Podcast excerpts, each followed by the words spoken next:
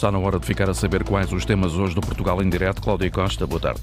Olá, Viva, boa tarde. A crise na habitação está a levar várias autarquias a tentar arranjar soluções de recurso. A Câmara de Montemoro Novo, no distrito de Évora, vai comprar 17 habitações de volutas na área urbana do Conselho e em freguesias rurais para reabilitar e entregar a famílias carenciadas. O investimento é superior a 2 milhões de euros.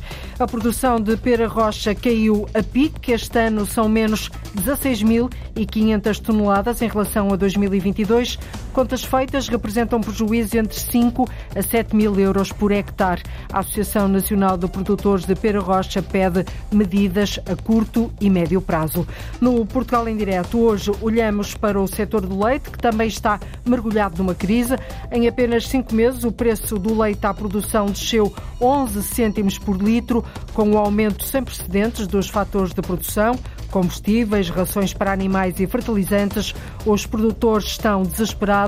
Nós temos reportagem numa exploração agrícola e debatemos o tema em estúdio com o secretário-geral da FENELAC, a Federação Nacional das Cooperativas de Produtores de Leite, Fernando Cardoso. Portugal em direto, edição da jornalista Cláudia Costa. As autarquias portuguesas registaram um excedente orçamental de 361 milhões de euros no ano passado, acima dos 283 milhões estimados no Orçamento de Estado para 2022. Registra-se também uma melhoria face ao déficit de 2021. As contas são do Conselho das Finanças Públicas e dizem respeito a 2022. Só têm em conta a informação de 300 dos 308 municípios no país. Para os restantes não foram recolhidos dados. De acordo com este relatório, divulgado hoje, no final do ano passado, quase 90% dos 300 municípios que foram analisados encontravam-se em equilíbrio financeiro, enquanto outros 14 continuavam acima do limite legal de endividamento. Destes 14, há três em pior situação, que terão de recorrer a saneamento financeiro. Freixo de Espada à Cinta e Reguengos de Monsaraz já o fizeram. Falta Lagoa, em São Miguel, nos Açores. Os restantes 11 municípios com excesso de endividamento estão em processo de recuperação financeira. A receita cresceu dois dígitos, mais de mil milhões de euros, isto graças ao dinamismo do mercado imobiliário e à atividade turística. A Câmara de Montemoro Novo, no Alentejo, quer comprar 17 habitações de volutas para reabilitar e arrendar a famílias carenciadas, um processo que faz parte da estratégia local de habitação. O investimento superior a 2 milhões de euros vai ser financiado pelo Plano de Recuperação e Resiliência. No município estão identificados um total de 129 agregados familiares a viver em Lourdes Dias em condições pouco dignas. O programa é ambicioso, diz o presidente da autarquia de Montemoro Novo, Olímpio Galvão. O município tem planos para renovar ou comprar casa para mais de uma centena de famílias. Toda a estratégia local de habitação pretende apoiar 129 famílias. É uma estratégia muito ambiciosa, como já disse, de quase, quase 15 milhões de euros e que será o teto máximo desta estratégia e que o município irá tentar ao máximo uh, concretizar uh, valores aproximados deste, deste, montante. Algumas destas habitações já fazem parte do parque habitacional do município, mas precisam de ser renovadas para ficarem com condições mais dignas. A Câmara de Montemaro Novo, entretanto, vai também comprar mais 17 habitações devolutas, situadas na área urbana do Conselho, mas também nas freguesias rurais. São para pessoas que estão inscritas no nosso Serviço de Ação Social e que têm, uh, têm rendimentos baixos e que têm a necessidade de ter habitação a custos, a custos mais do que controlados, a custos que sejam subsidiados pela autarquia, a custos reduzidos. O Executivo espera entregar as chaves aos municípios em 2026, apesar das dificuldades em encontrar empreiteiros que agarrem a obra a preços acessíveis. Sabemos de grandes dificuldades que existem em todo o país, ainda para mais na nossa região, no que diz respeito a empreiteiros da construção civil É, mas também já houve divisão de preços e os preços são um pouco mais atrativos para lançarmos estas obras no mercado e para termos construtores que, que as consigam executar. A estratégia local de habitação de Montemoro Novo envolve a quantia de 14 milhões de euros financiados pelo Plano de Recuperação e Resiliência. A Câmara de Montemoro Novo vai assim comprar 17 habitações de volutas para reabilitar e arrendar a famílias carenciadas. Também a Câmara de Águeda, a pensar precisamente em famílias e em pessoas carenciadas, vai comparticipar os medicamentos de habitantes que vivem em carência económica. Esta ajuda vai ser feita através da rede solidária A Bem, que conta já com seis farmácias locais aderentes. Esta é uma medida que ajuda a fazer a diferença na vida dos cidadãos que vivem uma situação de fragilidade de saúde, mas também económica e que não conseguem comprar os medicamentos. Foi o que disse há minutos o presidente da Câmara de Águeda, Jorge Almeida, à jornalista Paula Vera. É um programa, é um programa que nós celebramos com a Associação de Magnitude e que, e que tem como finalidade apoiar naturalmente os mais carenciados na aquisição dos medicamentos. Ou seja, o município tem uma comparticipação financeira que penso que são 135 euros por ano para cada um destes beneficiários. E nesta altura já identificados tínhamos cerca de, de próximo de 40 pessoas. No universo de 50 mil habitantes são 40 pessoas, naturalmente, mas estou confiante que vão aparecer mais nas mesmas circunstâncias. Nós, neste momento, temos um investimento que será não ainda tão significativo, mas é aquilo que tiver que ser. E volto a dizer, aqui o que importa é termos a, termos a solução, o valor será aquilo que tiver que ser. O presidente da Câmara de Águeda, há pouco, em declarações à Antena 1, Jorge Almeida, a dizer também que, além da população carenciada identificada, pretende abranger os casos de inesperada carência económica decorrentes de situações de desemprego repentino ou de confronto com uma doença incapacitante, entre outras, eh, englobá-los nesta, nesta medida. Os casos vão ser analisados caso a caso. São menos 16.500 toneladas de produção de pera rocha este ano ano em relação ao ano passado, uma descida que significa entre 5 mil a 7 mil euros de prejuízo por hectare. A Associação Nacional de Produtores de Pera Rocha justifica a queda com as alterações climáticas e pede medidas de curto e médio prazo. Cristina Santos. É com muita preocupação que a Associação Nacional de Produtores de Pera Rocha contabiliza a queda de 13% da produção este ano. Filipe Ribeiro, presidente da associação, faz as contas às perdas. Expendemos cerca de 12 mil euros Portanto, tendo produções a rondar 10 a 20 toneladas, isso significa que as perdas poderão ser de cerca de 5, 5 a 7 mil euros por hectare. Em relação a 2022, este ano a produção de pera rocha registra uma quebra de 16.500 toneladas. Estamos a falar de número de frutos disponíveis e estamos a falar também do peso médio desse fruto. Portanto, o fruto também não ficou, ficou aquém do, dos calibres que também são habituais. O presidente da Associação Nacional de Produtores de Pera Rocha justifica estas quebras na produção. Houve condições adversas na, na época da floração. Depois também tivemos o, a questão da seca, não é? Também interfere com os frutos. Tivemos também incidência de algumas pragas e doenças. Portanto, no resumo de tudo, podemos dizer que há aqui uma influência também de caráter climático em relação à cultura. A associação exporta cerca de 60% da produção, por isso o receio com estas quebras. Filipe Ribeiro aponta algumas medidas que julga serem necessárias. Tem a ver com a sensibilização também do Ministério da Agricultura, né, para fazer um levantamento e mesmo dos institutos de investigação para ajudarem a produção nesta, nesta fase. E estou ainda a falar na questão do melhoramento genético que teremos que fazer e que terá que ser objeto da pera rocha, e isso já estou a pensar no médio e longo prazo. Sendo ainda importante, defendem os produtores de pera rocha, sensibilizar os consumidores quanto ao aumento do preço de venda do produto. A produção de pera rocha caiu a pique e já se perspectiva naturalmente um aumento do preço ao consumidor. Os prejuízos no setor são grandes. Os municípios de Alcanena e Torres Novas, ambos no distrito de Santarém, arrancaram com o projeto Ouro Líquido para valorizar o olival. A iniciativa deverá ser alargada aos restantes cinco conselhos do Parque Natural das Serras de Aire e Candeeiros. Nas últimas semanas, o preço do azeite ao consumidor é dos que mais tem subido. Este projeto pretende incentivar a produção de azeitona através de um olival tradicional e assim conseguir um azeite de excelência se for bem trabalhado e bem comercializado, Orlinda Brandão. Ouro líquido. O nome diz tudo. Os municípios de Alcanena e Torres Novas querem valorizar o olival tradicional e produzir azeite de excelente qualidade. Basicamente, o nosso objetivo é valorizar o nosso azeite e conseguir colocá-lo nos mercados a 20, 30, 40 euros o litro. Esse é o objetivo. E isso já justifica que, de alguma maneira, se regresse à terra na valorização do nosso olival, de maioria variedade galega. Rui Anastácio, presidente da Câmara Municipal de Alcanena.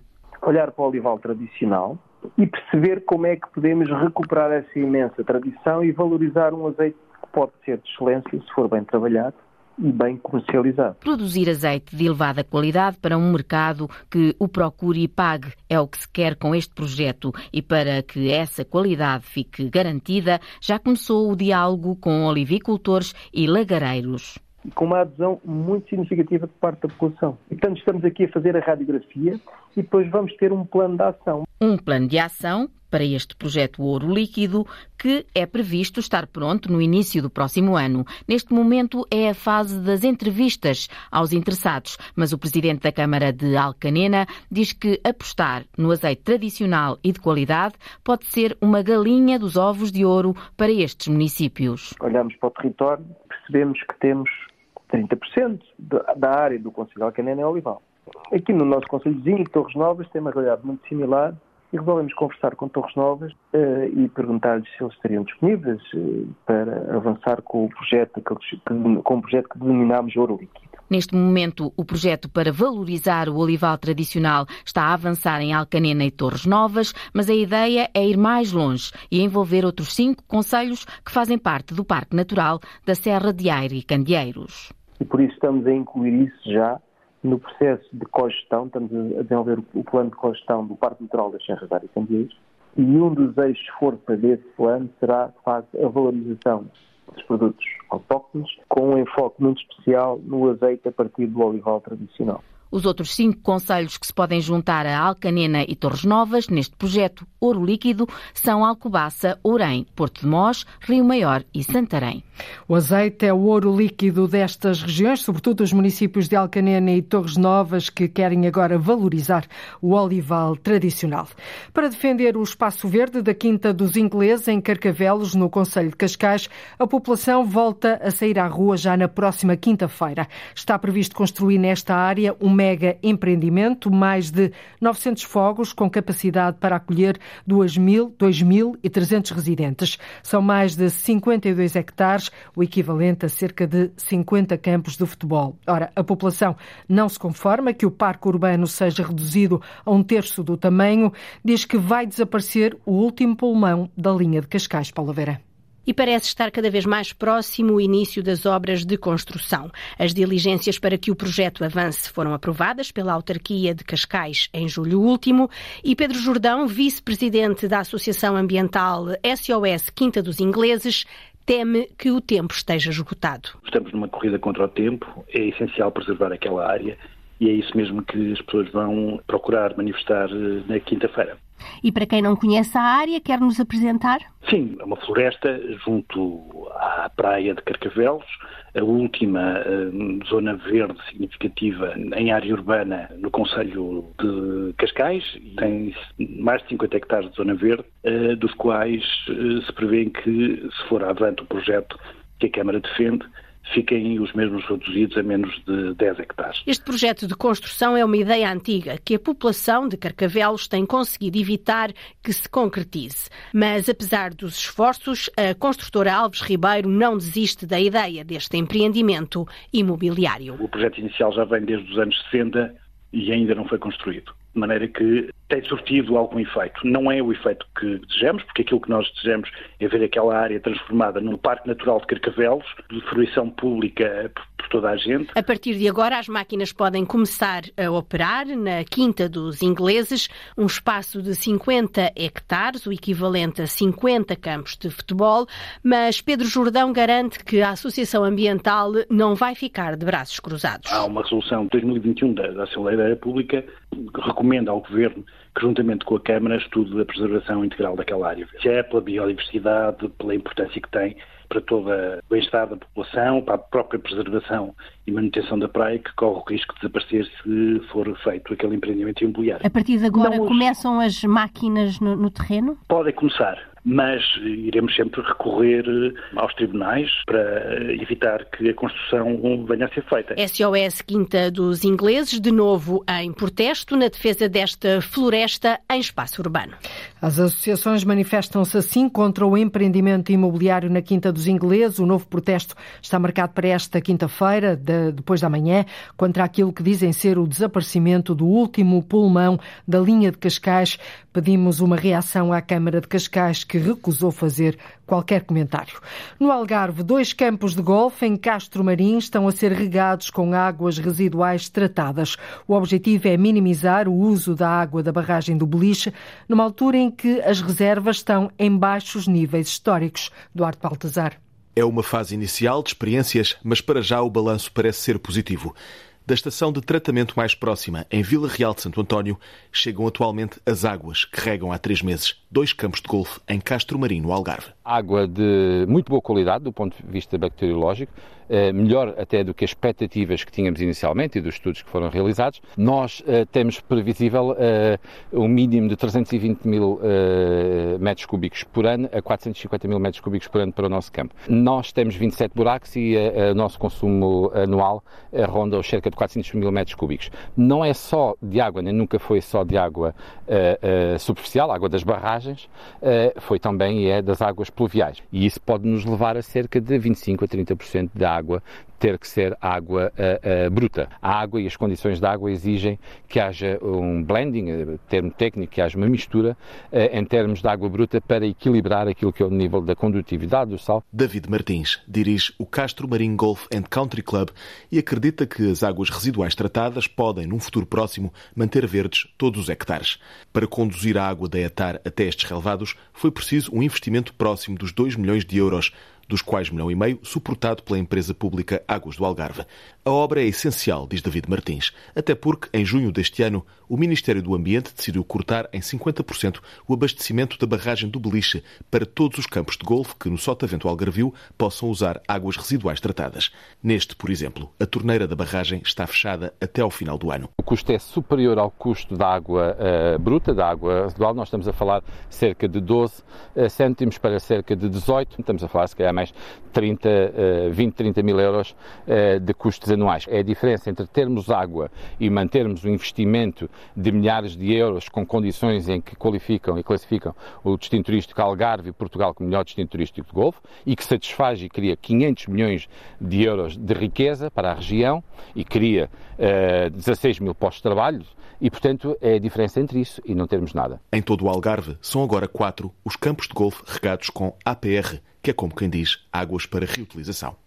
É ainda uma fase experimental esta de Castro Marinho, onde dois campos de golfe estão a ser regados com águas residuais tratadas, mas para já os resultados são positivos. As colisões entre navios e baleias acontecem bastante. Há o registro de pelo menos 500 acidentes do género no Atlântico, mas especialistas acreditam que o número possa ser maior. O Centro de Investigação Mar Madeira vai liderar um projeto que utiliza tecnologia para reduzir as colisões entre baleias e navios no Oceano Atlântico. A iniciativa junta parceiros de Portugal, de Irlanda, Espanha e França. Cláudia Ornelas. Mais de 500 casos de colisões entre baleias e navios foram registados até hoje no Atlântico. Eu até julgo que este número está subestimado porque em muitos casos as baleias, ao morrerem, eh, nunca chegamos a ter conhecimento. Felipe Alves, do Mar em Madeira, é o investigador principal de um projeto que pretende reduzir esta problemática. E o projeto vai desenvolver, tentar desenvolver novas tecnologias, metodologias, nomeadamente através de sensores visuais, através de câmaras térmicas que são instaladas um, em navios, para tentar eh, indicar ao comandante que estão ali na zona, estão baleias, e por isso tentar reduzir a velocidade ou alterar a rota. Outra das ferramentas que vamos testar é implementar, colocar hidrofones a grandes profundidades, um, fazendo uso da grande propagação do som uh, no mar e que estes animais, algumas destas baleias, uh, geralmente os cachalotes, comunicam muito para tentar também eh, informar os barcos de maneira a evitar as colisões. E por último, vamos também criar mapas de, de risco em que há maior vulnerabilidade para, para a colisão, de modo a que Uh, algumas dessas embarcações possam tentar alterar as rotas dos navios. O investigador recorda que as baleias têm um grande papel para o ecossistema. Se conseguirmos salvar uh, baleias, estas grandes baleias, que cada uma é estimada em, que pode sequestrar ao longo da sua vida cerca de 33 toneladas de carbono, estamos, de uma certa forma, a contribuir para a sequestração do carbono também. O projeto, que tem a duração de 36 meses, conta com parceiros de Portugal, Irlanda, Espanha e França. Tem um financiamento de 3,4 milhões de euros, 680 mil dos quais serão canalizados para o mar em Madeira. Na Madeira foram registadas apenas duas suspeitas de colisões entre baleias e navios, mas o fenómeno é mais frequente na vastidão do Oceano Atlântico. Uma da tarde, 36 minutos, está ligado ao Portugal em Direto, o programa que liga o território de uma ponta à outra. Vamos agora ao tema central da emissão de hoje. Em apenas cinco meses, o preço do leite à produção desceu 11 cêntimos por litro, com o um aumento sem precedentes a disparar dos fatores de produção, nomeadamente dos combustíveis, das rações para os animais e dos fertilizantes. Os produtores estão desesperados. Alguns deitam mesmo as mãos à cabeça. A repórter Isabel Cunha foi uma exploração exploração agrícola na Maia, assistiu às contas do Deve Haver, feitas pelo criador de gado, e registrou o pedido de um acordo entre as partes, produtores, indústria e distribuição. Soares Maia começou a criar vacas leiteiras há 40 anos com a mulher. Na altura tinha apenas 10. Eram as suficientes para, juntamente com a agricultura de minifúndio, conseguir o rendimento para criar os filhos e ter uma vida confortável. Hoje, com 200 vacas e com o preço do leite que é pago aos produtores a oscilar quase sempre para baixo, é cada vez mais difícil manter a exploração agropecuária a dar lucro. Temos de ter mais animais para conseguir produzir mais barato. Uh, a exploração cresceu, mas os preços não cresceram. Eu, quando comecei a atividade há 40 anos, 10 vacas chegava para eu viver e minha esposa, e este momento é preciso 200 para a família viver, porque os preços não acompanharam os fatores de produção. Os fatores de produção eh, dispararam ao longo dos anos, desde a energia, o gasóleo, eh, as rações, todos os fatores que estão associados a esta atividade dispararam, só que o preço do leite não, já baixou a 10 ou 11 cêntimos por litro de leite e é muito dinheiro numa exploração, representa muitos milhares de euros e se o preço não se mantiver e se baixar outra vez, então entramos outra vez no descalabro e continuaremos a ter o abandono do setor. Mas afinal, quanto é que lucra um produtor por cada litro de leite que produz? A resposta não é simples, explica Soares Maia, porque muito do que as vacas comem é cultivado no minifúndio. Nós temos um modelo de produção que trabalhamos o campo, produzimos a, a forragem e produzimos o leite. Eh, mas a margem que fica, não sei se ficará 3, 4 cêntimos por litro de margem líquida porque os preços estão a disparar, a energia está caríssima, o gasóleo está caríssimo. Olha, eu dou um exemplo da palha. A palha vem de Espanha, era um subproduto muito barato, pagámos o transporte pouco mais. Neste momento, esta semana chegou um caminhão de palha, pagámos a 22 cêntimos o quilo. E, e antes quanto é que era?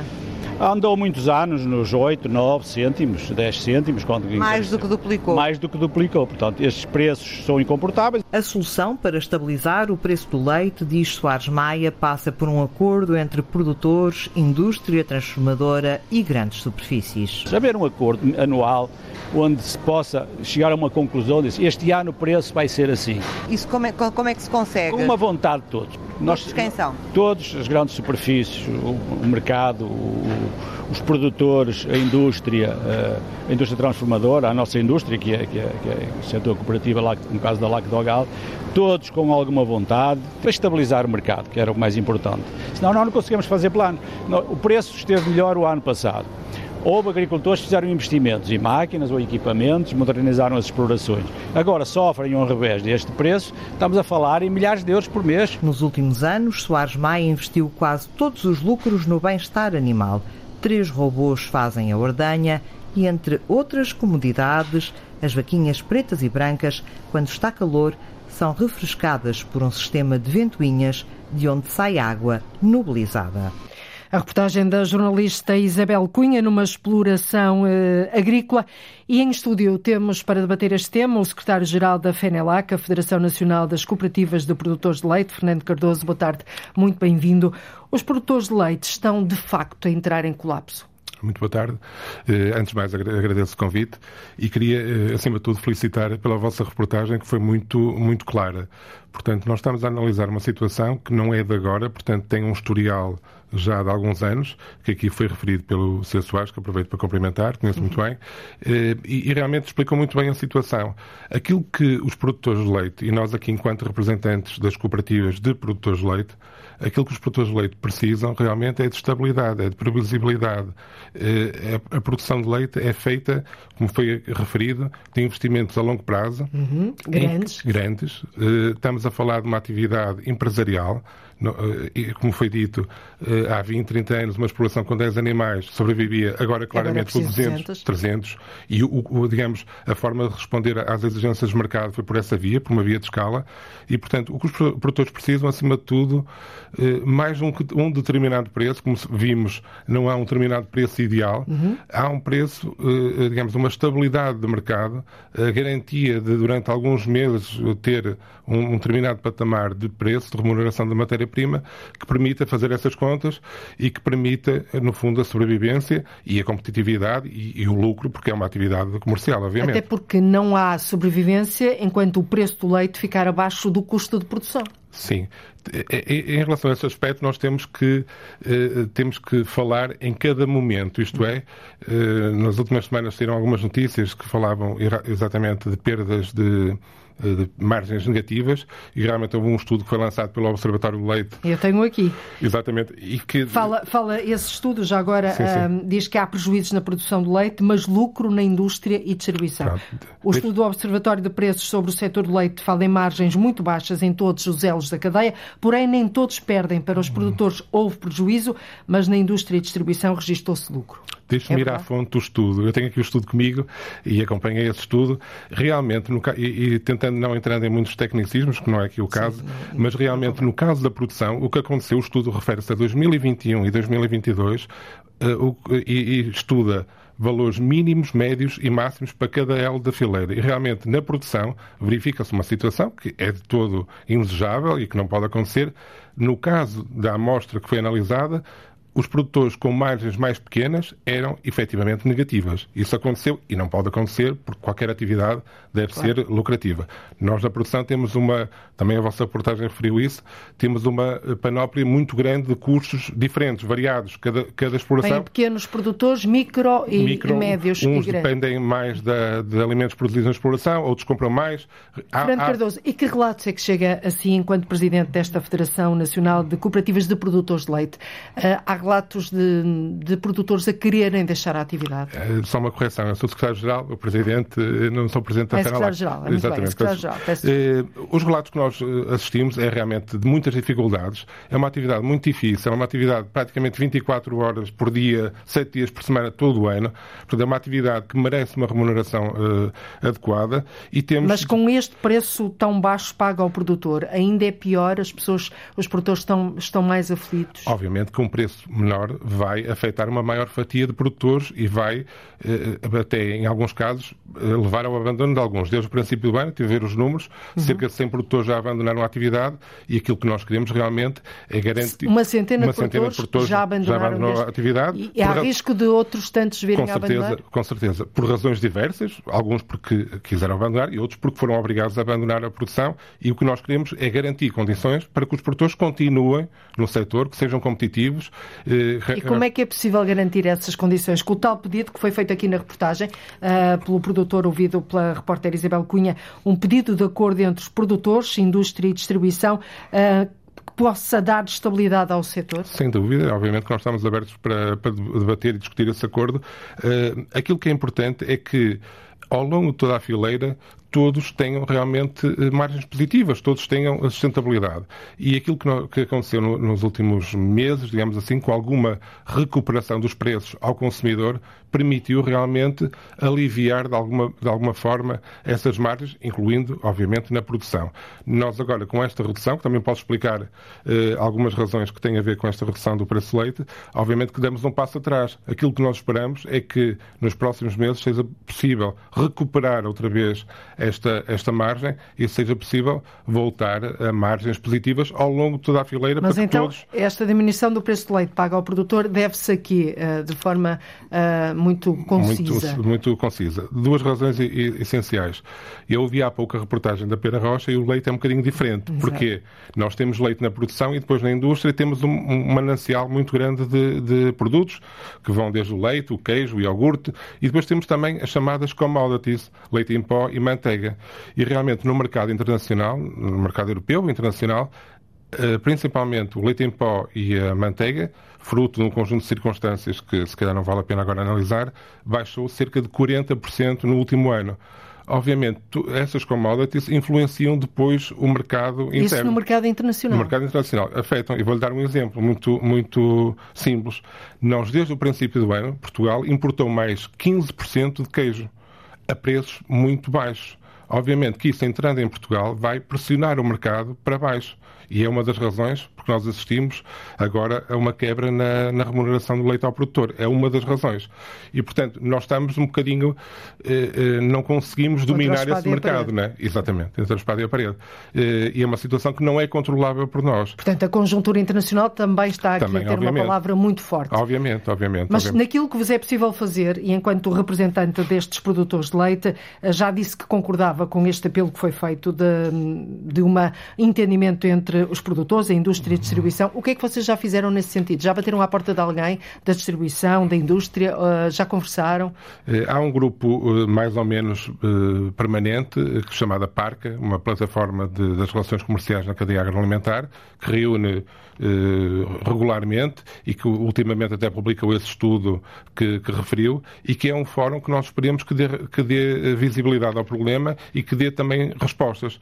E parece-me que, acima de tudo, há uma maior sensibilização aqui por parte da distribuição que eh, se quer no futuro ter abastecimento de leite em Portugal e de, de, produtos lácteos, tem obviamente que também remunerar melhor a indústria para que possa remunerar melhor eh, a Portanto, produção. Os outros, as outras parcelas da cadeia Exatamente. já estão mais sensibilizadas? Parece-me que estão mais sensibilizadas. Até aqui não era assim?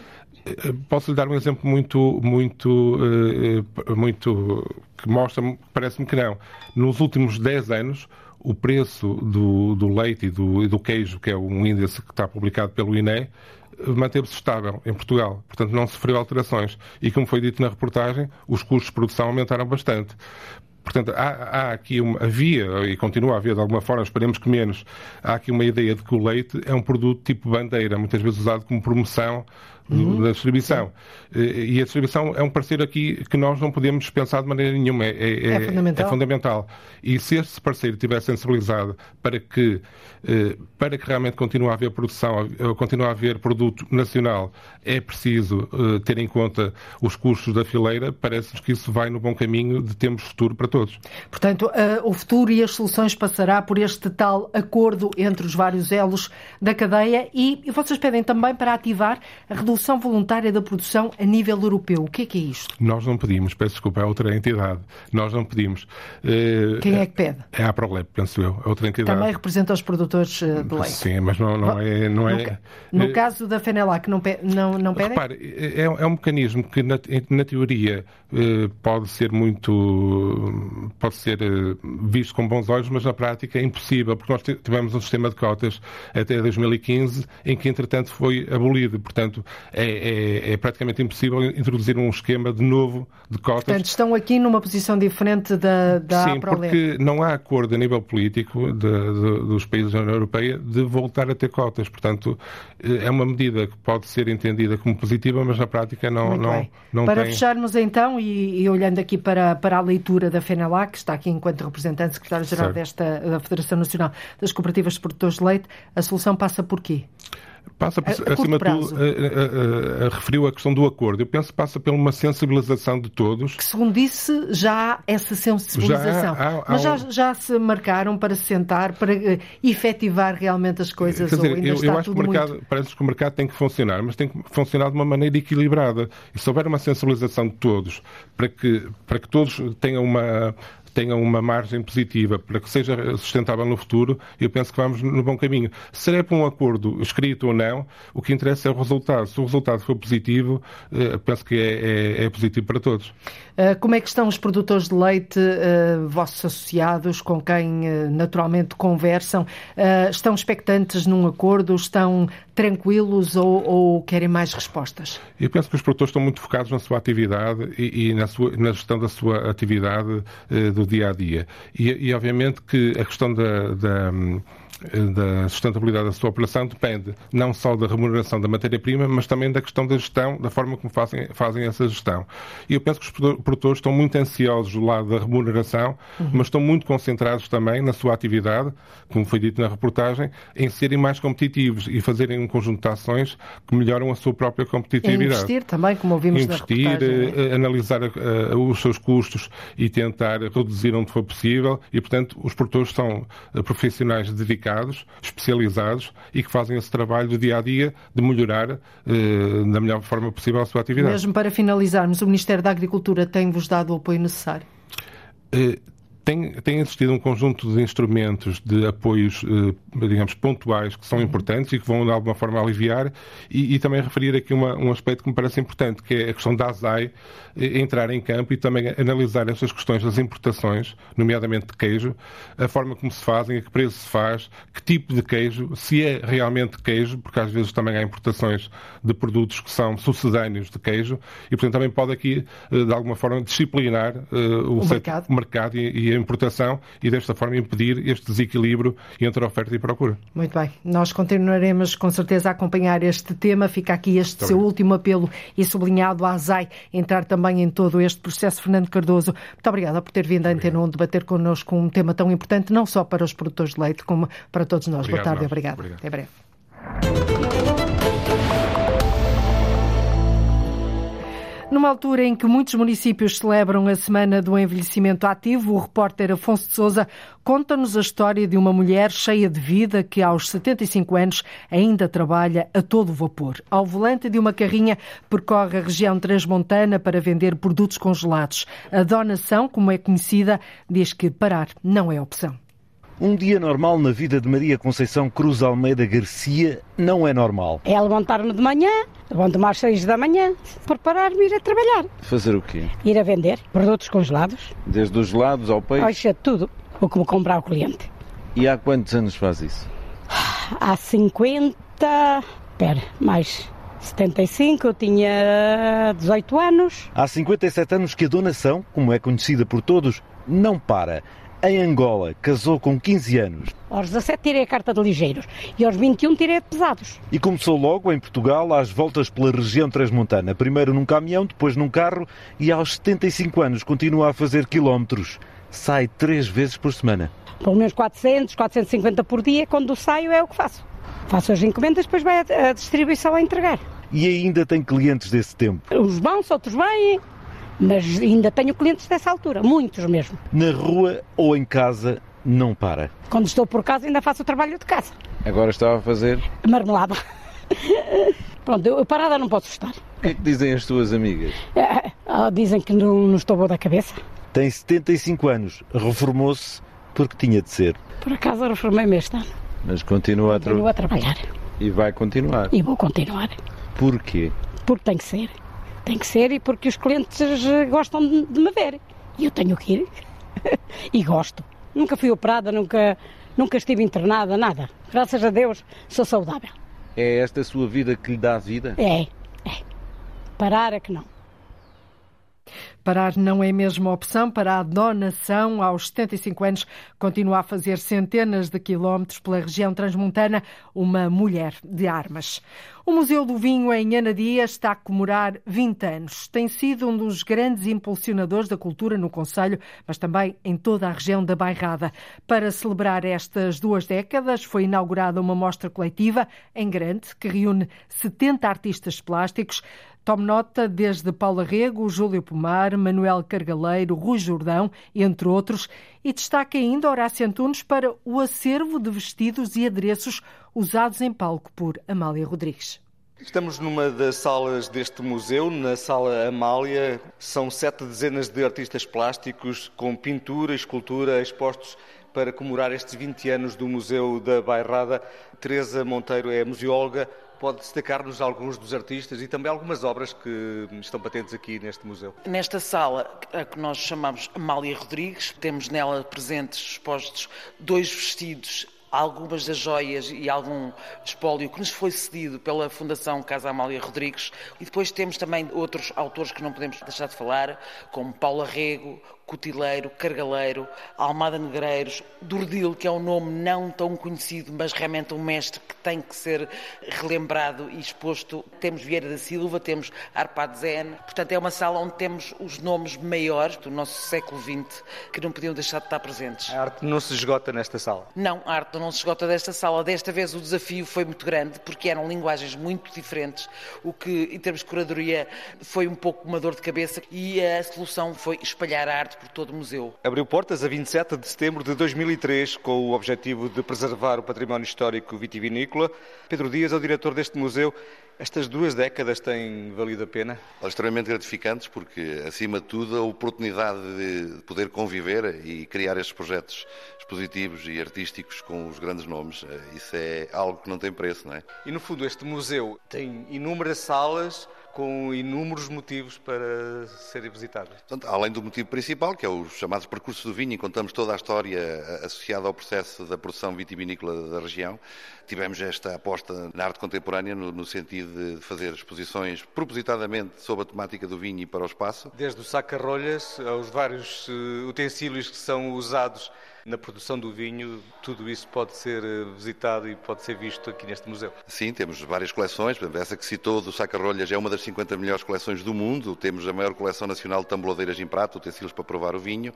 Temos agora a particularidade de ter expostos novamente vasos gregos do ano 560 a.C., de peças normalmente só vistas nos grandes museus internacionais. E toda essa maquinaria que esses pioneiros em finais do século XIX aqui na região da Bairrada foram ao coração da produção de champanhe, não é? nos ajudaram a afirmar a região da Barrada como a região pioneira e a primeira e a mais importante ainda hoje, produz mais de 60% do espumante nacional. Jorge Sampaio é vice-presidente da autarquia de Anadia. Este Museu do Vinho da Bairrada acaba por ser uma mais-valia para o Conselho. Acaba por ter uma importância grande na região da Bairrada. Foi, foi por isso que ele foi criado, desde o primeiro dia, que esta fosse a casa da Bairrada, a grande casa dos produtores. E, e isso é uma satisfação enorme. O Museu do Vinho Bairrada é visitado por milhares de pessoas por ano eh, e que, ao virem ao museu, vêm à Anadia e vêm à Bairrada. Portanto, este trabalho articulado do museu, dos vários museus da região toda, da Rota da Bairrada, do enoturismo tem crescido muito na nossa região. Conseguimos que o Museu do Vinho Bairrada seja um centro de arte dos grandes nomes das várias artes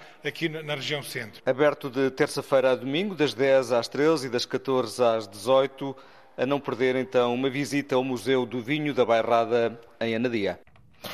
Está feito o convite 20 anos do Museu de Vinho em Anadia, um espaço que tem sido um dos grandes impulsionadores, como percebemos, da cultura do Conselho, mas também de toda a região da Bairrada.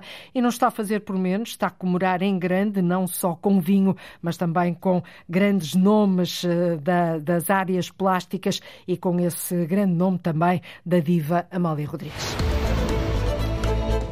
É tudo por hoje. Nós voltamos amanhã a ligar o norte e o sul, o litoral e o interior, o continente e as ilhas. Contamos com a sua escuta. Até lá, fique bem. Boa tarde, Cláudia Costa, no Portugal em direto desta terça-feira. Liga à informação. Ligue à Antena 1.